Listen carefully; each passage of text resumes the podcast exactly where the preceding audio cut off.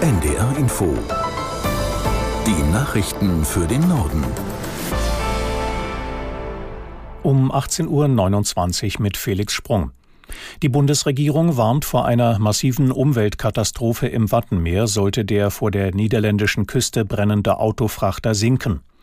In diesem Falle könnten große Mengen Treibstoff und weitere umweltschädliche Stoffe aus der Ladung des Schiffes das empfindliche Ökosystem der Nordsee großflächig verschmutzen, sagte Umweltministerin Lemke. Astrid Korall in Brüssel erklärt, was jetzt gerade das größte Problem ist.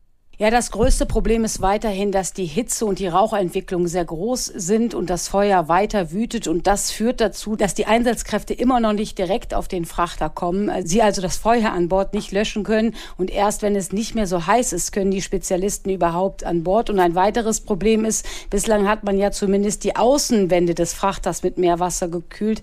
Aber auch das musste man vorerst einstellen, weil einfach die Gefahr zu groß ist, dass zu viel Wasser in das Schiff strömt und der Frachter dann in stabil wird. Die ersten drei Juliwochen waren im weltweiten Schnitt so warm wie nie seit Beginn der Wetteraufzeichnungen. Der EU-Klimabeobachtungsstelle Copernicus zufolge ist zu erwarten, dass es der wärmste Monat der Geschichte wird. Ein Grund für die hohen Temperaturen waren demnach Hitzewellen in weiten Teilen Nordamerikas, Asiens und Europas. Die Forscher verwiesen auch auf zahlreiche Waldbrände mit erheblichen Folgen für Menschen, Umwelt und Wirtschaft.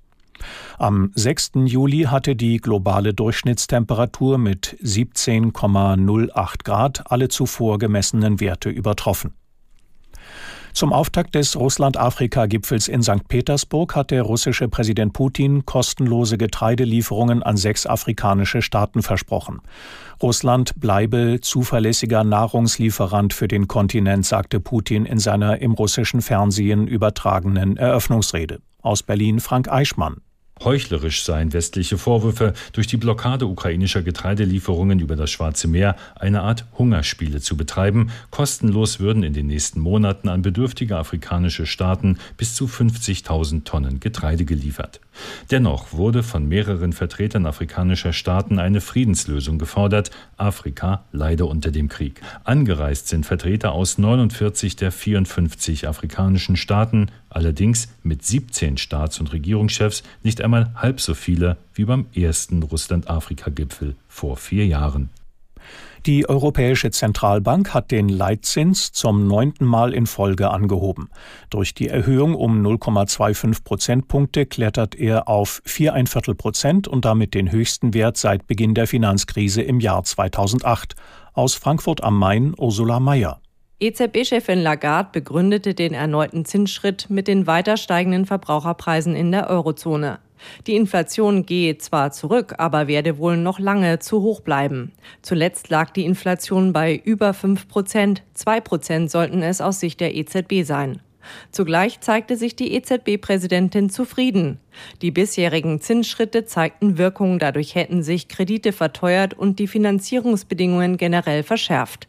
In Folge sinke die Nachfrage nach Waren und Dienstleistungen und damit hoffentlich am Ende die Inflation. Ob es in Zukunft weitere Zinsschritte geben wird, ließ Lagarde offen. Das hänge von künftigen Prognosen und Daten zur Inflation ab. Die Deutsche Bahn hat in der ersten Hälfte des Jahres deutliche Verluste verzeichnet. Im Vorjahreszeitraum hatte der bundeseigene Konzern noch Millionengewinne gemacht. Aus Berlin Johannes Frevel. Die deutsche Wirtschaft in der Rezession sinkende Frachterlöse, inflationsbedingt steigende Preise und hohe Investitionen in ihr Schienennetz, all das hat der Deutschen Bahn im ersten Halbjahr im operativen Kerngeschäft ein Minus von 71 Millionen Euro beschert. Nur die Erträge der Auslandslogistiktochter DB Schenker retteten die Bahn ins Plus. Im ersten Halbjahr stehen vor Steuern und Zinsen unter dem Strich Erträge von 331 Millionen Euro, verglichen mit dem Vorjahreszeitraum ein Minus von 61 Prozent und auch die Umsätze sind um 11 Prozent gesunken. Im Ausblick rechnet die Bahn bis Jahresende mit einem operativen Verlust von knapp einer Milliarde Euro. Das waren die Nachrichten.